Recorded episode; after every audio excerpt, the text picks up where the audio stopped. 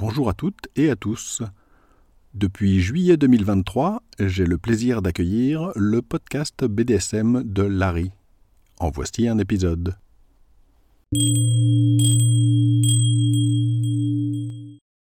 Bonjour et bienvenue sur le podcast BDSM de Larry. Je suis Larry, ceci est le 23e épisode.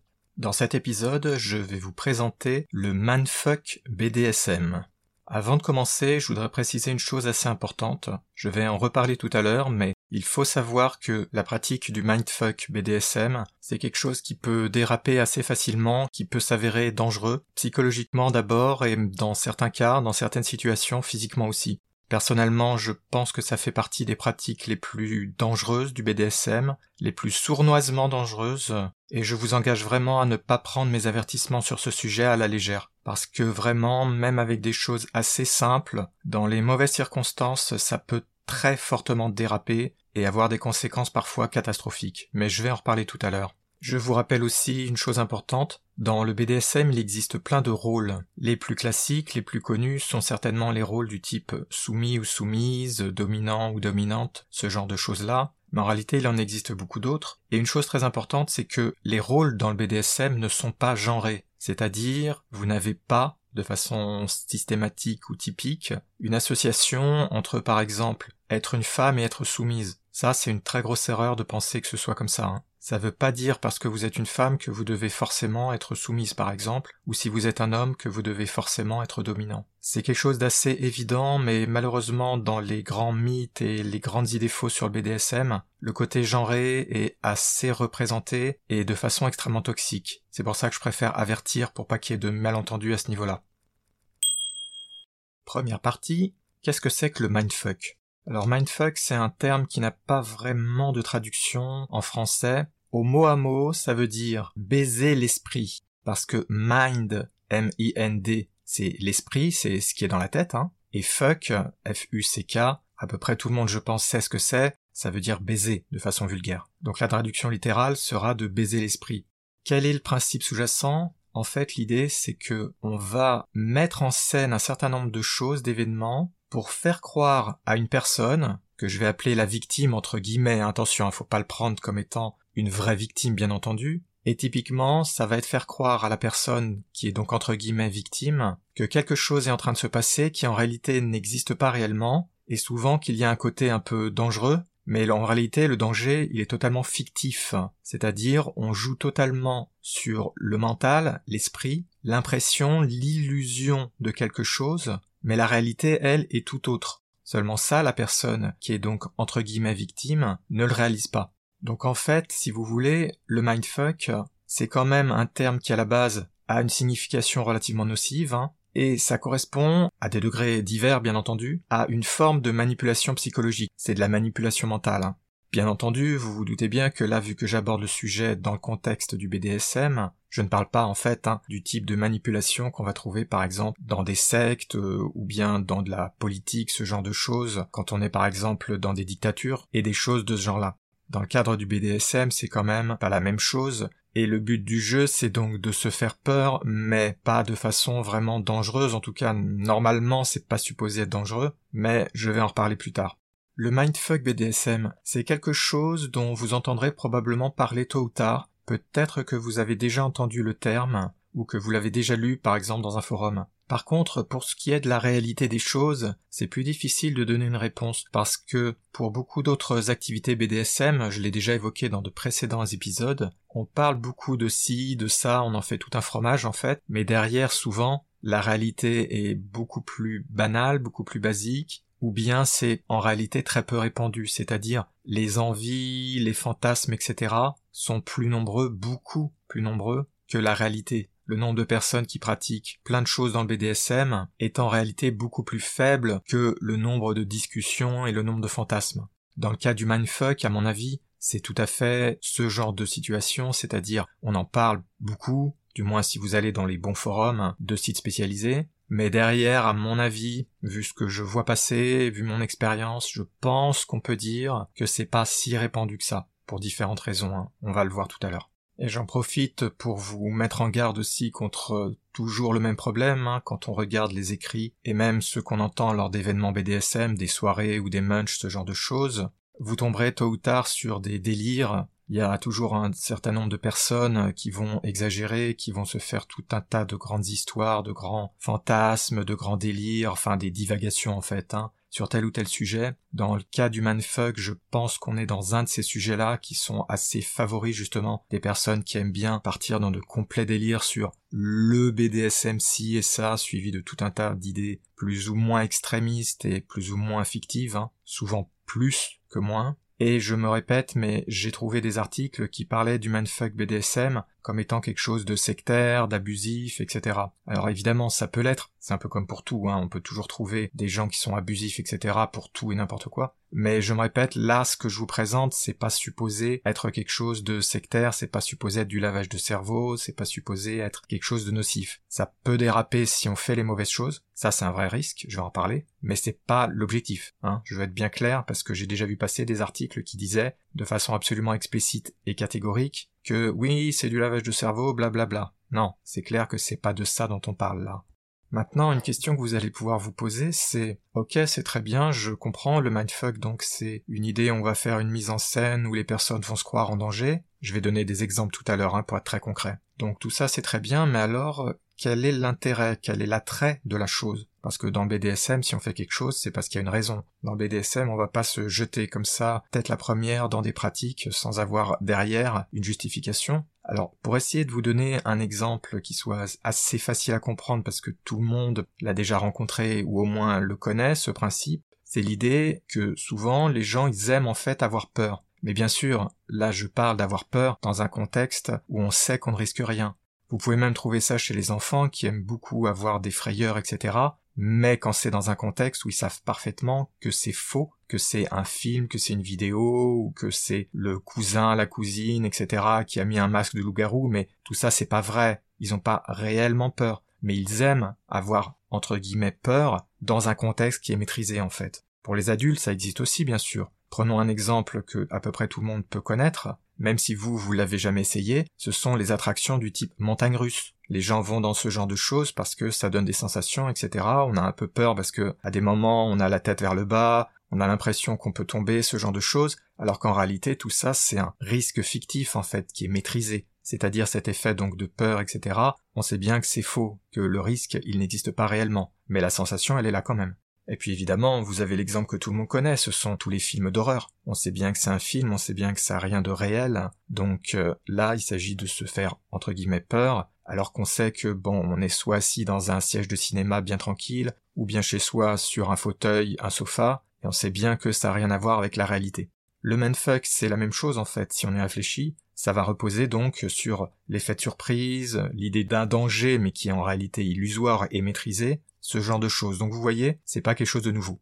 Et une dernière chose, évidemment, que je reprécise, même si elle va de soi, hein, je l'ai déjà dit pour beaucoup d'autres activités BDSM, beaucoup de pratiques BDSM de tous les types, tout ça, ça doit surtout pas être considéré comme étant extrême. Hein, c'est des choses que j'ai déjà dites dans plusieurs épisodes précédents, c'est que un des grands problèmes avec le BDSM, c'est que trop souvent on se focalise sur des cas qui sont hors normes, des cas qui sont extrêmes, etc. Il y a des gens qui font des choses hors normes, il y a des gens qui font des choses extrêmes, y compris avec des manfuck. Mais la plupart des pratiques de ce genre-là ne seront pas extrêmes. Donc je répète, parce que c'est très important, ce que je vais présenter, il y a des choses qui sont effrayantes, etc. Mais on ne veut pas pour autant parler de choses qui sont extrêmes. C'est important de le repréciser parce que ça fait partie aussi des croyances un petit peu trop répandues et un petit peu trop propagées par les personnes qui veulent dénoncer entre guillemets le BDSM comme étant malsain, etc.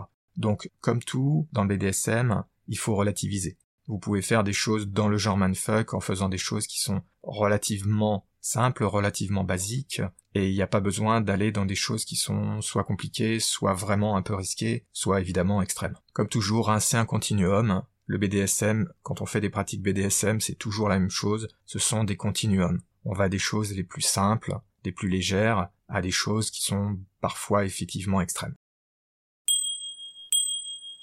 Deuxième partie, quelques exemples. Alors évidemment, là je vous ai présenté des choses de façon un petit peu abstraite, ça vous a pas vraiment donné une idée de qu'est-ce que c'est vraiment, concrètement, de faire un mindfuck. Donc je pense que c'est très important, comme pour la plupart de mes épisodes et de mes articles d'ailleurs, de donner des éléments concrets et de vous donner vraiment des exemples qui permettent de vraiment comprendre de quoi il retourne, réellement. Pour éviter le problème classique du BDSM où ben les personnes partent dans des choses imaginaires totalement délirantes et à la fin finissent par avoir un peu peur ou à imaginer les mauvaises choses, etc. Ce qui est normal évidemment. Donc là, on va résoudre ça en donnant quelques exemples. Avant d'entrer dans ces exemples, je veux quand même repréciser une chose. Certaines des choses que je vais présenter, dont je vais parler, peuvent potentiellement déraper et devenir dangereuses. Je vais pas m'étendre sur ce sujet pour l'instant, j'en parlerai dans la partie suivante, mais je préfère réinsister dessus pour pas que vous soyez surpris ou surprise par ce que je vais dire. Hein.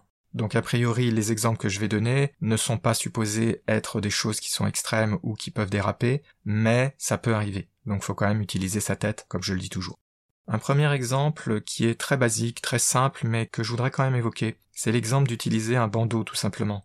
Alors ici, on n'est pas vraiment dans le domaine du mindfuck au sens le plus pur du terme, ou du moins ça se discute. Mais si on veut faire des choses un peu simples, ou débuter dans ce genre de choses, à mon avis, c'est la meilleure solution.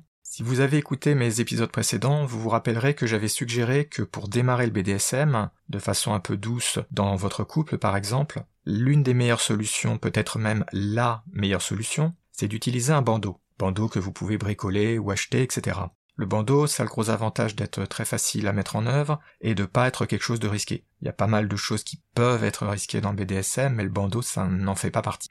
Si vous utilisez un bandeau, que ce soit vous qui le portiez ou bien votre partenaire, vous voyez tout de suite qu'il y a pas mal de possibilités, et l'une des plus grandes possibilités, évidemment, l'attrait de la chose dans un contexte BDSM, c'est bien sûr qu'il y a un effet de surprise. Parce que si vous portez le bandeau ou votre partenaire porte le bandeau, ben la personne qui le porte ne peut pas voir ce qui se passe. Donc par exemple, prenons quelque chose de super basique. Imaginons par exemple que vous avez votre partenaire qui est donc sur le lit avec un bandeau sur les yeux, donc qui ne voit pas ce qui se passe. Et ben là, vous pouvez faire plein de choses du genre soudainement se mettre à chatouiller la personne, ou bien utiliser des glaçons, ou bien faire tout ce que vous pouvez imaginer, lui souffler par exemple dans l'oreille, ou bien utiliser une plume, ou bien des choses un peu plus euh, fortes entre guillemets, comme par exemple pincer les tétons ou euh, ce genre de choses. Là, vous voyez rien que de très basique en fait, hein, tout à fait banal, mais il y a quand même cet effet de surprise. Et avec l'effet de surprise, il y a l'effet de l'attente, l'attente de quelque chose qui va être une surprise. Donc vous voyez, on trouve un point très important qui est le point important du mindfuck, c'est l'importance de l'imagination. C'est-à-dire le but, c'est surtout de faire imaginer des choses à la personne avant même de les faire on retrouve tout à fait hein, quelque chose que j'avais déjà expliqué lors d'épisodes précédents, c'est-à-dire que ce qui compte le plus, c'est le mental, la psychologie, l'impression que quelque chose va se passer. J'en avais parlé dans mon épisode sur le CNC, le consensual non-consent, ou consentement non consenti, où c'était exactement la même chose, c'est-à-dire le mental est plus important que la pratique elle-même. Là, l'exemple du bandeau est un bon exemple, très simple à mettre en œuvre, très facile à comprendre aussi parce qu'il n'y a pas de choses spéciales en fait, et qui a le gros avantage de vraiment pas être bien risqué. Un deuxième exemple qui là est déjà beaucoup plus dans le contexte du mindfuck, c'est quand vous arrivez par exemple devant le lit et que vous avez posé toute une collection d'objets sur le lit. Donc vous mettez par exemple hein, des préservatifs, des godes, des cordes, des menottes, ce genre de choses. Tout ça c'est relativement banal, surtout dans un contexte BDSM. Si vous voulez rajouter le côté mindfuck, eh bien là vous rajoutez des choses qui sont un peu plus surprenantes. Par exemple, vous pourriez mettre une grosse perceuse en plein milieu, un marteau, un tournevis ou des pinces qui ont l'air un peu menaçantes, ce genre de choses. Là, j'ai pas besoin vraiment de vous détailler pourquoi tout ça, ça joue un effet psychologique assez fort. Parce que la personne qui arrive avec vous et qui voit tout ça a de quoi se dire, glups, euh, qu'est-ce qu'il ou elle veut me faire là, euh, qu'est-ce que c'est, qu'est-ce que c'est? Donc vous voyez là, en réalité, bien sûr, vous n'avez pas du tout l'intention d'utiliser tous ces objets plus ou moins contondants. Ce que vous voulez, c'est un peu effrayer la personne avec qui vous êtes. Et eh ben ça, c'est donc là un vrai exemple beaucoup plus typique de ce que peut être un mindfuck. Un autre exemple que j'aime beaucoup, c'est l'idée de la migale. Si vous êtes en France, il y a assez peu de chances que vous ayez vu des migales, des tarentules, bref des grosses araignées énormes qui se baladent comme ça toutes seules dans la nature. Et évidemment, ce genre de choses est particulièrement effrayante parce que bah, on n'a pas l'habitude d'en voir tous les jours, et ça fait peur. D'autant plus peur qu'on ne connaît pas. Un mindfuck relativement sophistiqué, et attention, celui-là, il peut être vraiment dangereux, mentalement en tout cas. Alors là, l'idée, si je vous présente un scénario possible, c'est par exemple, vous invitez quelqu'un, donc c'est votre partenaire par exemple, et vous lui montrez que vous avez récupéré chez un copain ou une copine une vraie migale euh, vivante quelque chose d'énorme, etc. Mais évidemment, comme vous en avez pas une vraie, hein, bien entendu, parce que ce serait un peu trop compliqué et puis ça serait plus du mindfuck là, ce que vous faites en fait, c'est que vous lui montrez une boîte en plastique dans laquelle vous avez mis une araignée en plastique achetée quelque part dans le commerce, et évidemment vous avez pris une boîte en plastique qui est seulement translucide, c'est-à-dire qu'on voit à travers vaguement la forme de l'araignée, mais on voit pas que c'est pas une vraie. C'est très important de pas voir évidemment que c'est une fausse, sinon ça gâche tout. Vous sortez la boîte du frigo en expliquant oui je la mets au frigo pour que ça la fasse dormir et tout à l'heure quand euh, je la mettrai dans la pièce eh ben elle ira se coller vers une source de chaleur. Et ensuite, ce que vous faites, eh ben, c'est que vous prenez donc la personne, la entre guillemets victime, vous enfermez cette personne typiquement bah, dans les toilettes par exemple, ou en tout cas dans une petite pièce de préférence plongée dans le noir, et si elle n'est pas plongée dans le noir, vous lui mettez un bandeau. De préférence, vous attachez la personne, de façon à ce qu'elle soit par exemple attachée à genoux, ou en tout cas mise au sol, quelque chose comme ça. Et puis vous la laissez un peu comme ça dans le noir toute seule en lui disant quand je reviendrai, je viendrai avec la migale et je la laisserai dans la pièce. Donc vous laissez la personne poireauter un bon petit moment dans le noir toute seule, histoire que ça fasse bien marcher son imagination, et ensuite, en faisant exprès de faire bien du bruit pour être bien sûr que la personne comprend ce qui se passe, vous entrez dans la pièce, avec vos gros sabots donc, pour que ce soit bien clair, et puis vous faites tout un tas de bruits, d'activités, etc. Bref, vous faites semblant de faire tout un tas de choses, et vous prenez la boîte en plastique que vous aviez récupérée, et vous allez la taper contre le sol pour bien qu'on entende que vous êtes en train de bouger avec la boîte et d'en faire sortir l'araignée, en disant des choses du genre allez vas-y sors de ta boîte allez des choses comme ça Évidemment, vous comprenez bien que tout ça c'est totalement faux, hein, il y a absolument rien de vrai. Mais la personne, elle, qui a le bandeau sur les yeux et qui est attachée, elle, elle a aucun moyen de se rendre compte que tout ça c'est totalement faux, évidemment. Enfin, vous faites style je vais sortir en disant à la personne bon ben je vous laisse faire connaissance, moi je retourne au salon, je reviendrai voir tout à l'heure ce qui s'est passé. Et là vous fermez la porte, mais en fait vous restez dans la pièce. Alors là, c'est la partie très difficile du scénario, parce qu'il faut arriver à être complètement silencieux ou silencieuse, évidemment. Et c'est pas si évident qu'on pourrait le penser. Par exemple, votre souffle, tout simplement, peut vous trahir. Mais on va passer tout ça, on va admettre que c'est possible de le faire. Et donc, ben, vous, vous restez à l'intérieur donc de la pièce, vous avez fait bien du bruit pour bien donner l'impression que la porte elle est fermée que vous, vous êtes parti, ou parti, hein. Et puis vous attendez un peu, et évidemment, pendant ce temps-là, ben, la personne s'imagine plein de choses, hein, parce qu'elle croit que l'araignée est quelque part en train de rôder. Et ensuite, ce que vous faites, au bout de quelques minutes, en vous déplaçant de façon extrêmement silencieuse évidemment, vous allez légèrement toucher par exemple les pieds ou la jambe de la personne. Dans l'idéal, vous avez même un pinceau pour aller toucher la personne avec les poils du pinceau. Là, je vous laisse imaginer l'effet que ça peut produire quand on s'attend à ce que justement une bestiole vienne vous toucher. Là, ça donne l'impression que ben, la patte de l'araignée vient toucher la personne. Il y a vraiment de quoi être très effrayé et de quoi hurler même. Alors après, je vous laisse imaginer tout ce qu'il est possible de faire, mais il y a évidemment plein de possibilités.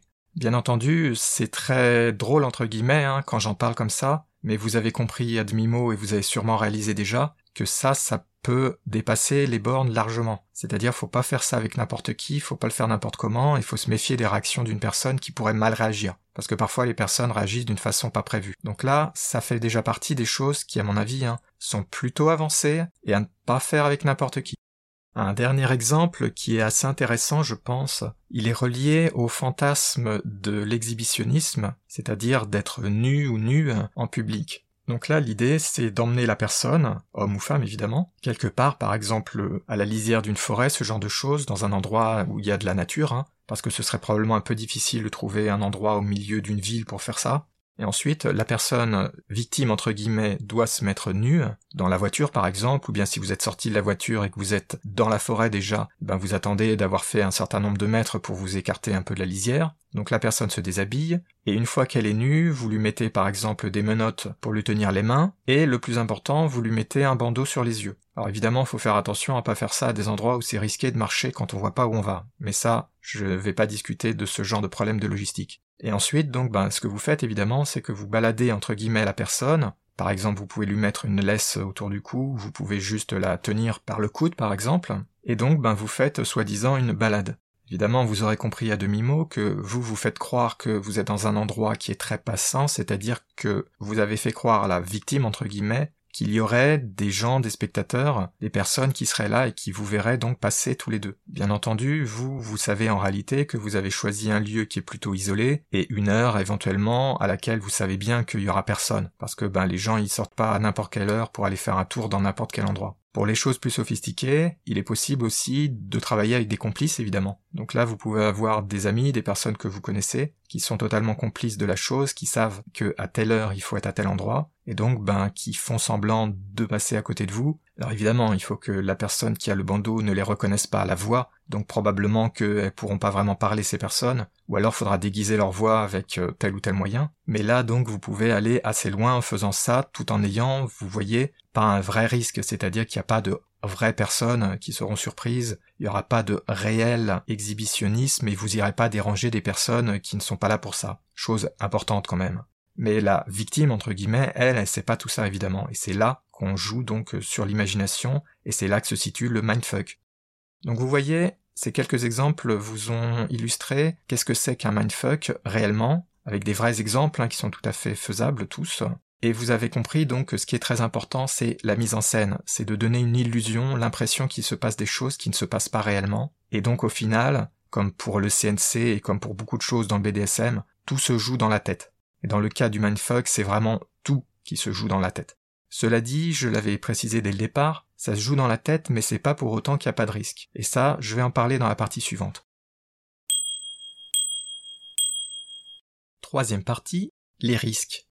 Le mindfuck, c'est quelque chose qui est donc mental, cérébral. On joue sur la psychologie, on joue sur la peur, sur une perception d'un faux danger, ou au moins d'une perception de quelque chose d'embarrassant, dans le cas par exemple du faux exhibitionnisme dans la forêt. Tout ça donc fait partie des pratiques BDSM du type domination-soumission en fait, c'est-à-dire tous les côtés psychologiques si vous voulez. Seulement faut pas croire que ce soit sans danger. En fait, ça peut même être carrément risqué, ça peut déraper assez facilement. Le premier risque, je suis pas sûr que vous l'ayez perçu pour l'instant, parce que c'est pas le premier auquel on pense, c'est le risque de dépasser en fait les limites du consentement. En fait, quand on y réfléchit, le mindfuck, ça frôle assez fortement, ça joue pas mal avec les limites du consentement. C'est un petit peu comme le CNC, le consensual non-consent, mais là c'est un peu plus sournois encore, parce qu'on peut pas discuter à l'avance de ce qu'on va faire, parce que sinon il y aura pas d'effet de surprise. Donc vous êtes obligé quand même de masquer pas mal de choses, parce que sinon ben la pratique en elle-même elle a plus aucun sens évidemment. Hein.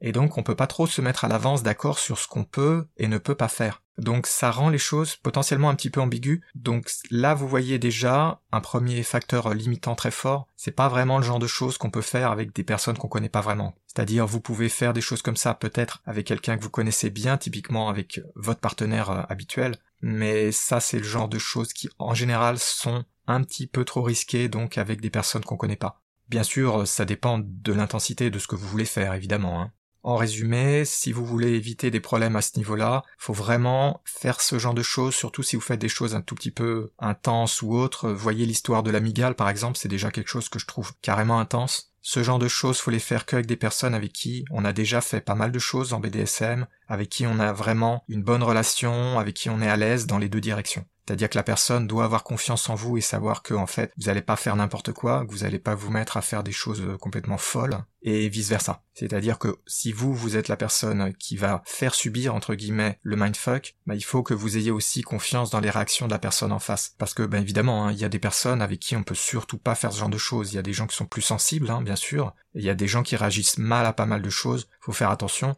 Mais ça, évidemment, c'est contextuel, ça dépend de la personne qui est en face de vous, et ça dépend, vous, évidemment, de votre propre personnalité.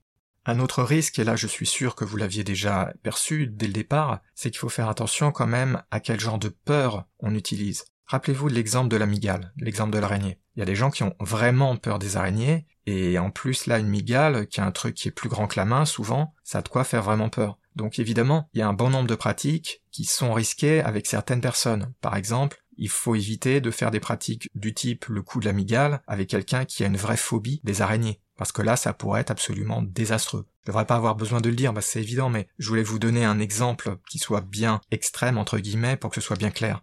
Et il y a pas mal d'autres pratiques comme ça où vous pouvez, ben, sans parfois même le savoir, sans vous rendre compte, toucher à des points psychologiques, des peurs qui sont pas forcément des peurs qui sont connues, parce que ben on n'en a pas forcément parlé avant. Et comme je viens de l'expliquer tout à l'heure, c'est un peu délicat de dire avant ce qu'on va faire. Vous pouvez peut-être faire des vagues contournements parlant de choses de façon très nébuleuse. Pour certaines choses, vous pouvez les annoncer dès le départ, comme par exemple je vais t'enfermer dans la pièce du sous-sol, ou bien je vais t'enfermer dans un placard. Bon, ça, ça va, on peut le dire à l'avance, parce que l'effet de surprise vient après. Mais par contre, euh, vous pouvez difficilement dire dès le départ que vous allez faire quelque chose avec une araignée ou que vous allez faire des choses comme ça, parce que sinon ça casse complètement l'intérêt justement de la manipulation. Si vous dites tout à l'avance, bon bah il a plus aucune surprise, il a plus aucun effet de surprise, donc il a plus aucun effet de peur, donc forcément ça casse complètement l'intérêt de la chose. Du coup, ça pose la question de comment faire pour en parler quand même avec le partenaire ou la partenaire, parce que si vous en dites trop, ça gâche l'effet. Mais d'un autre côté, si c'est un petit peu risqué et que vous savez qu'il y a un petit peu de risque, l'exemple de l'araignée hein, est le meilleur exemple pour moi, eh bien il faut quand même arriver à en parler. Donc là, dans le cas de l'araignée par exemple, ça va être de vérifier que votre partenaire au minimum n'a pas une phobie des araignées, ou au moins n'a pas trop peur de ce genre de choses. De la même façon, faut se méfier des traumatismes éventuels, hein, parce que les gens ils en parlent pas toujours, évidemment. Ensuite, un risque évidemment, c'est que vous ne pouvez pas être à 100% sûr des réactions de la personne. Parce que comme il y a toujours une part d'incertitude dans ce qu'on fait, même si ce ne sont pas des choses forcément hein, aussi entre guillemets intenses que le coup de la migale, qui peuvent être des choses beaucoup plus basiques, il y a quand même un risque que la personne avec qui vous les faites réagisse plus brutalement que vous ne le pensiez, soit mentalement, soit physiquement. Alors prenons l'exemple physique parce qu'il est beaucoup plus facile à comprendre. Imaginez que vous faites juste le coup du bandeau, qui est vraiment totalement euh, anodin, euh, enfin en tout cas dans ma perception. Si vous vous mettez à faire certaines choses à la personne, elle peut soudain brutalement se débattre d'une façon que vous aviez pas prévue. Par exemple faire des grands sursauts, etc. Prenons un exemple tout bête, hein, les chatouilles. Tout le monde sait qu'il y a des gens plus ou moins chatouilleux, mais même un glaçon ou des choses comme ça peuvent faire agir plus brutalement la personne que vous ne l'imaginiez, et là, ben, vous pouvez avoir par exemple hein, un accident parce que ben, la personne peut par exemple tout simplement, en faisant des soubresauts, ben, vous rentrez dedans, vous bousculez et vous éjectez du lit, ou bien elle, elle peut tomber du lit en faisant une roulade, ce genre de choses, parce qu'elle ne sait pas évidemment où est la limite du lit, ayant un bandeau sur les yeux. Et dès que vous parlez de choses un petit peu plus intenses, euh, vous imaginez bien que vous pouvez avoir des réactions, donc euh, de défense entre guillemets, même un peu involontaires, qui peuvent être assez brutales. Et ça, vous n'avez pas trop moyen de les prédire. Donc vous voyez, il y a un danger physique déjà, surtout quand la personne porte un bandeau ou si elle est attachée. Mais le plus gros problème, c'est pas ça. Parce que ça, à la limite, on peut minimiser les dégâts en faisant attention à où on fait les choses, etc.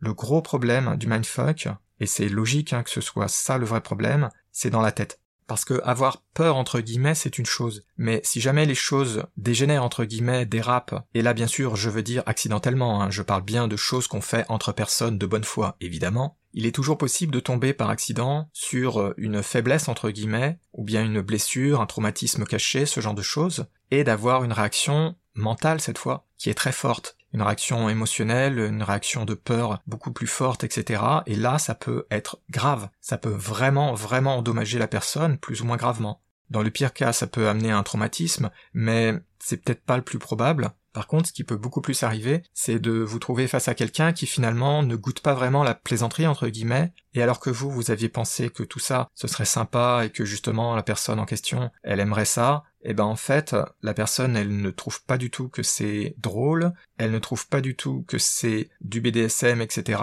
Elle a eu vraiment peur, par exemple, et elle peut ensuite vous en vouloir carrément. Et ça, c'est un vrai problème, et à mon avis, ça doit arriver relativement souvent, c'est un vrai risque. Je peux pas malheureusement donner statistiques parce que sur ce genre de choses, hein, il n'y a pas d'études, vous vous en doutez un petit peu. Mais à mon sens, euh, là, il y a vraiment une possibilité qu'il y ait un dérapage. Même, hein, je me répète, entre personnes totalement de bonne foi, même entre personnes qui se connaissent, etc., hein, qui ont de bonnes relations et tout. Parce qu'il est très difficile de prédire euh, complètement les réactions d'une personne. Alors évidemment, ça dépendra probablement de l'intensité et des choses que vous faites. Avec le coup du bandeau, je pense qu'on peut dire de façon raisonnable que le risque est très faible, voire quasiment nul. Mais par contre, si on prend des choses un tout petit peu plus audacieuses, entre guillemets, ne serait-ce que mettre des instruments un peu contondants sur le lit, bah, il y a des gens qui peuvent déjà à ce niveau-là mal réagir, mal le prendre. Et pour le coup de l'araignée, bon là j'ai pas besoin de vous faire un dessin, hein, vous voyez très bien où ça peut en arriver. Et donc il y a des gens qui peuvent très très mal prendre les choses en fait, et c'est pas toujours évident de prédire les réactions des personnes. Ça, c'est une chose pour laquelle je lance toujours un avertissement aux personnes qui démarrent, qui veulent se lancer dans BDSM. Faut faire vraiment très attention. Il est extrêmement difficile et souvent impossible de savoir comment on va réagir soi-même et comment va réagir le ou la partenaire quand on fait des pratiques BDSM. L'exemple le plus facile à comprendre, c'est l'exemple par exemple du fouet, de la fessée, de ce genre de choses. Tout ça c'est super, c'est très excitant et tout quand on les voit dans une vidéo, quand on les voit dans un manga, quand on les voit dans une bande dessinée de type BDSM, ce genre de choses. Ça a l'air vraiment super. Mais tout ça, ça vous dit pas comment vous ou votre partenaire allez réagir. Et ce, que vous soyez la personne soumise, entre guillemets, celle qui par exemple reçoit des coups de fouet, ou la personne qui les donne. Parce que oui, de façon surprenante, mais même les personnes qui sont dominantes entre guillemets peuvent avoir de complètes surprises au moment où on passe aux actes. J'ai eu un certain nombre d'exemples comme ça et les gens fantasment donc énormément. Il y a plein d'idées, oh là là, on va faire ci, on va faire ça, et passer aux actes, ben c'est pas la même chose et ah, c'est pas si simple finalement, je suis pas sûr que ça me plaît, je suis pas sûr j'en suis capable. Donc ça c'est vraiment un problème. Et là, j'avais pris donc un exemple physique, entre guillemets, le côté SM, avec par exemple donc une fessée ou des coups de fouet, mais exactement les mêmes problèmes se posent pour tout ce qui est mental. Donc toutes les parties domination-soumission, pareil. Tout ça, ça a l'air super, c'est super sexy et tout, euh, ça fait rêver, ça fait fantasmer. Mais une fois qu'on est vraiment en train de faire les choses, ou en train d'essayer de faire les choses en tout cas, bah parfois on a de très grosses surprises. Et la plupart des gens qui veulent se lancer là-dedans n'en sont pas du tout conscientes en fait. La plupart des personnes qui imaginent plein de choses ne se rendent pas compte que la réalité est souvent assez différente de ce qu'on imagine et qu'on a souvent ben, des surprises. Et des choses qui avaient l'air euh, vraiment super, ben finalement, les faire, non, c'est pas possible. Finalement, une fois que vous êtes au pied du mur, ben ça vous plaît plus vraiment quand vous vous rendez compte de ce que c'est en réel. Donc le mindfuck, c'est un risque. Il y a un risque, il est pas négligeable. À mon avis, c'est même plus risqué que le CNC dont j'avais déjà parlé dans un épisode précédent, qui est pourtant perçu comme étant une des pratiques qui est considérée comme étant la plus controversée, et même par un bon nombre de personnes comme étant malsaine. Et eh ben paradoxalement, personnellement, hein, je pense que le mindfuck est plus dangereux, je dirais même beaucoup plus dangereux que le CNC. Le risque que finalement ben, les choses qui paraissaient sur le papier ou dans votre imagination devoir se passer très bien, il peut y avoir une surprise, une méchante surprise. Et là, je parle pas des accidents, hein, je parle pas du coup de malchance où par exemple, bon ben, la personne qui porte le bandeau glisse, euh, dérape euh, en marchant dans la forêt par exemple, bon ça c'est un accident, c'était imprévisible. Mais dans les réactions, on peut avoir donc de très mauvaises, très fortes réactions, et ça peut mener à des désastres, ça peut mener à une explosion de votre couple, hein, et dans les pires cas, ça peut être pire que ça, puisque vous pouvez avoir ben, des personnes euh, qui ont des traumatismes, ce genre de choses, ça peut éventuellement impliquer la police, ce genre de choses qui sont pas vraiment plaisantes. Alors que, je me répète, hein, il n'y avait pas de mauvaises intentions au départ.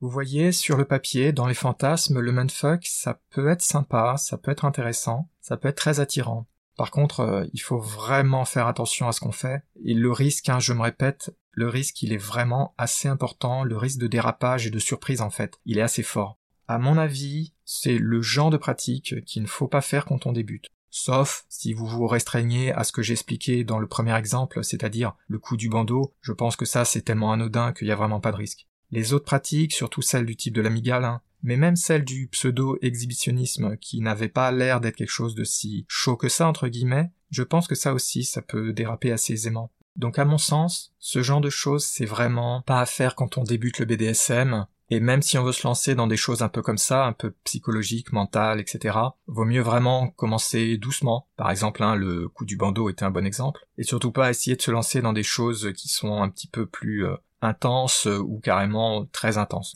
Donc euh, je reprends l'exemple de l'araignée, c'est le truc à ne surtout pas faire la première fois, quoi. Pas avec quelqu'un qui n'est pas déjà expérimenté. Et là, quand je dis de pas s'y lancer quand on débute, je pense dans les deux directions, c'est-à-dire aussi bien la personne dominante que la personne soumise entre guillemets. Parce que dans les deux cas, il y a besoin d'avoir vraiment des personnes qui ont du recul, qui ont déjà de l'expérience un minimum en tout cas. Il faut savoir un tout petit peu comment la personne va réagir, à mon sens, quand on débute, qu'on n'a pas de recul et qu'on sait pas vraiment gérer les problèmes, en fait, ça peut déraper de façon vraiment beaucoup beaucoup plus importante. Je pense que j'ai pas besoin de vraiment énormément détailler, j'imagine que vous aviez déjà compris ce problème, hein, et que cet avertissement ne vient pas du tout comme une surprise. Mais comme bon dans BDSM, il y a pas mal de choses qui sont évidemment très sexy, etc. Il y a des tendances, des envies, c'est tentant de se lancer dans telle ou telle chose, mais il faut faire attention, hein. faut être raisonnable. Maintenant, vous comprenez de quoi il retourne quand on parle de mindfuck dans un cadre BDSM. Je vous ai donné plusieurs exemples qui, à mon avis, ont dû vous permettre de vraiment bien comprendre de quoi il retourne réellement, concrètement. Et je vous ai bien prévenu hein, des risques qui sont non négligeables et donc du fait qu'il faut y aller vraiment avec une grande prudence et comme je dis toujours, utiliser son bon sens, son cerveau et ne pas faire n'importe quoi.